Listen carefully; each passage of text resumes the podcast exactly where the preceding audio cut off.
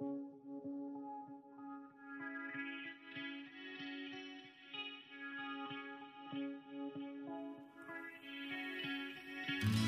梦想仗剑走天涯，看一看世界的繁华。年少的心总有些轻狂，如今你四海为家，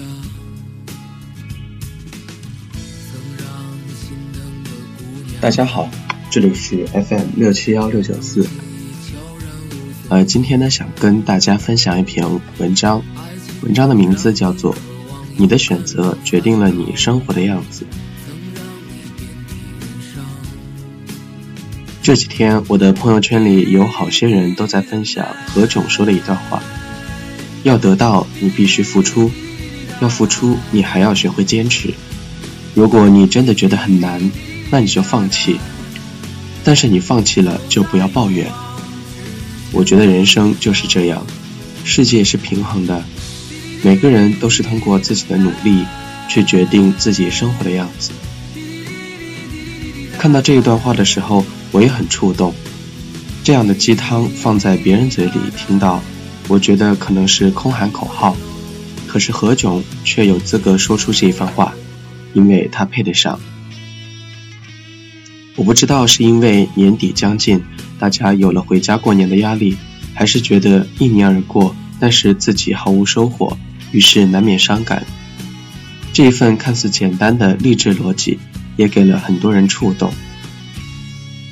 前些天，我的一个前同事突然跟我说了一句：“不知道你有没有这样的感觉？忙碌完这一年，依旧还是觉得处于解放前。”我问道：“怎么说呢？”就是感觉自己这一年辛辛苦苦下来，生活还是没有什么更好的转变，自己的收入勉强让自己在这个城市里体面的活着，而且其实有时候也并不体面。更重要的是，我觉得自己的钱完全赶不上通货膨胀的速度。他说的每一个字都很具体，而且真实，也说的很对。所以我无法反驳。今天早上，我打开朋友圈，看到一个女生同学也分享了前面何炅说的那段话，然后自己还评论了一番，说：“我知道何炅说的很对，我也知道每个人都是要通过自己的努力去决定自己生活的样子，可是千言万语还是说不出口。算了，fuck you，生活。”我理解他要说的是什么。他毕业后在老家工作，每天给领导端茶倒水，偶尔做做笔录。他有自己喜欢的男生，但是那个男生在上海工作。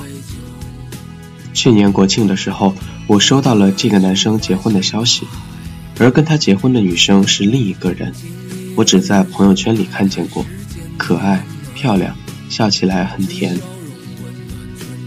忘了说，这个女生也在上海工作。我第一时间就去看了这个 S 姑娘的朋友圈，想看看她会不会受到什么刺激。果然，她发了一句话：“如果当年我也选择去冒险一次，生活会不会是另外一个样子？”我知道她心里有千百种遗憾，千百种说不明道不清的纠结，还有一种很难受的感觉吧。姑娘喜欢这个男生很多年。从来不表明不戳破，男生自己也知道，只是男生毕业后去了英国留学，而后回到上海工作，一样的租房挤地铁，不同的是那个女生，就是他的未婚妻，陪着他这么熬过来了。我不敢说，如果当年是 S 姑娘先表白，然后跟男生一起恋爱，恋爱过程顺利，没什么风浪。再到毕业后各自分开异国恋，然后坚持等到会合，并且决定去同一个城市发展。这其中的每一个步骤缺一不可。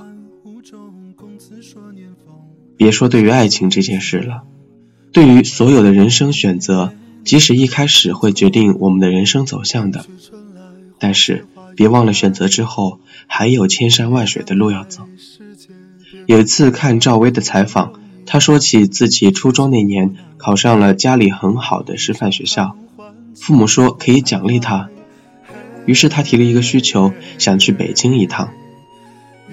那年十几岁的赵薇一个人第一次出远门，坐火车硬座来到了北京火车站。然后是表哥来接他，因为表哥家里住在很远的房山，大人们没时间陪他玩耍，他也没有过看到过真正的北京市中心或者别的景区。可就是那样，赵薇说，她还是人生里第一次享受到了自由的滋味她很开心，决定要出外面的世界看一看。回到家里以后。赵薇就选择报考谢晋影视艺术学院，然后去到了上海。再接下来，她考上了北京电影学院，迎来了电视剧《还珠格格》的机会，继而才有了后来的故事。赵薇说，她出发往上海的那一天，爸妈是一路哭一路送的。一是因为她放弃了家里师范学校这么好的机会，毕业后可以当一名教师。在那个时候，真的是一个非常好的工作。二是父母也担心自己的孩子小，第一次出门闯荡，还不知道接下来的日子会怎么样。我想起自己上大学的那一年，我爸妈把我送到武汉上学，也是不舍。当时我自己很高兴，觉得可以到大城市里生活，长见识了。那个时候的我根本没有意识到他们的担忧与复杂情绪，可是我也很感激他们没有过多的阻挠或者干扰。虽有不舍，但是总归得迎接明天的到来。甚至连他们离开学校与我分别的时候，我都想不起来要跟他们一起照个合影。这是我一直以来的遗憾。我的留言里有个女生跟我说，自己以前是个胖子。后来减肥调理，慢慢的瘦了下来，也开始变得好看了起来。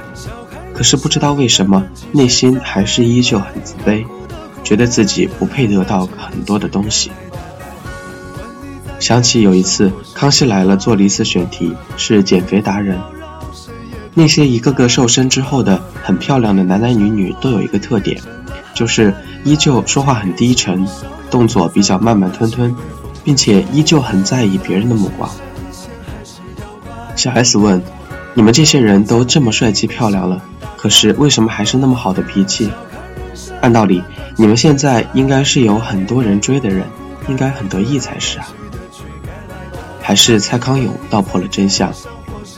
他说：“这些人在曾经肥胖的日子里是很自卑的，这种自卑渗透到了他们的骨子里。”他们吃什么、穿什么或者干什么，都很在意别人的目光和评价。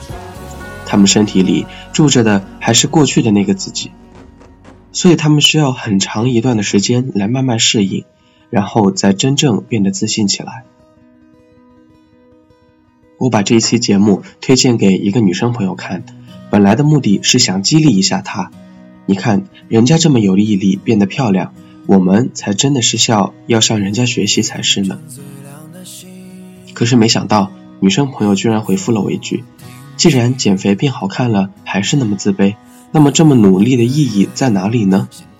还不如不管不顾算了。努力的意义到底在哪里？”我想起前阵子我去北京出版社给自己的新书签名的时候，认识了一个女生晴月，她跟我一般大。但是她的人生经历要比我精彩太多。她说自己当年毕业的时候想考老家的电视台，可是没有想到考失败了，于是她就报考央视，然后成为了央视的驻外记者。于是他这么一个小小身板的女生，混迹于拉丁美洲三年，一边工作一边游玩，竟也经历了很多的精彩故事。有一天，他写了一篇文章，主题就叫“太强很累，其实不强更累”。他说了这么一个观点：强大意味着你在这个团队里有优先的选择权，在人生里你可以尽可能走那些有效的路。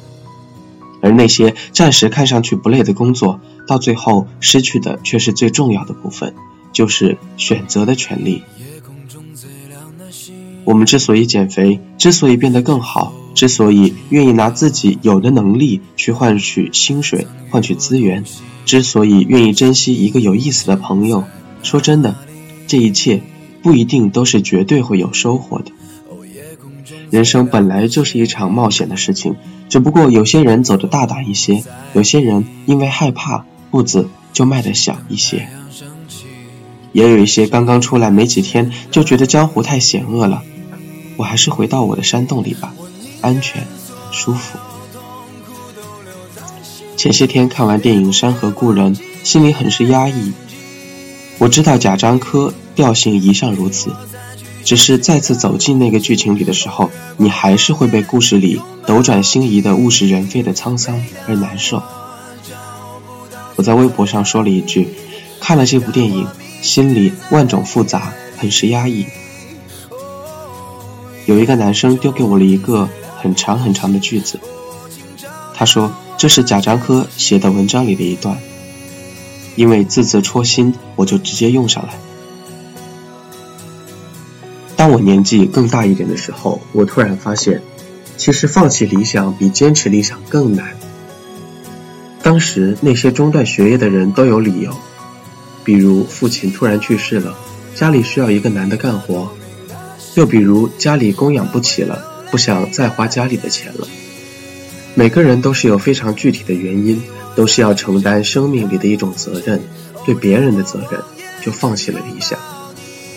在这种情况下，我们这些所谓坚持理想的人，其实付出的要比他们少得多，因为他们承担了非常庸常、日复一日的生活。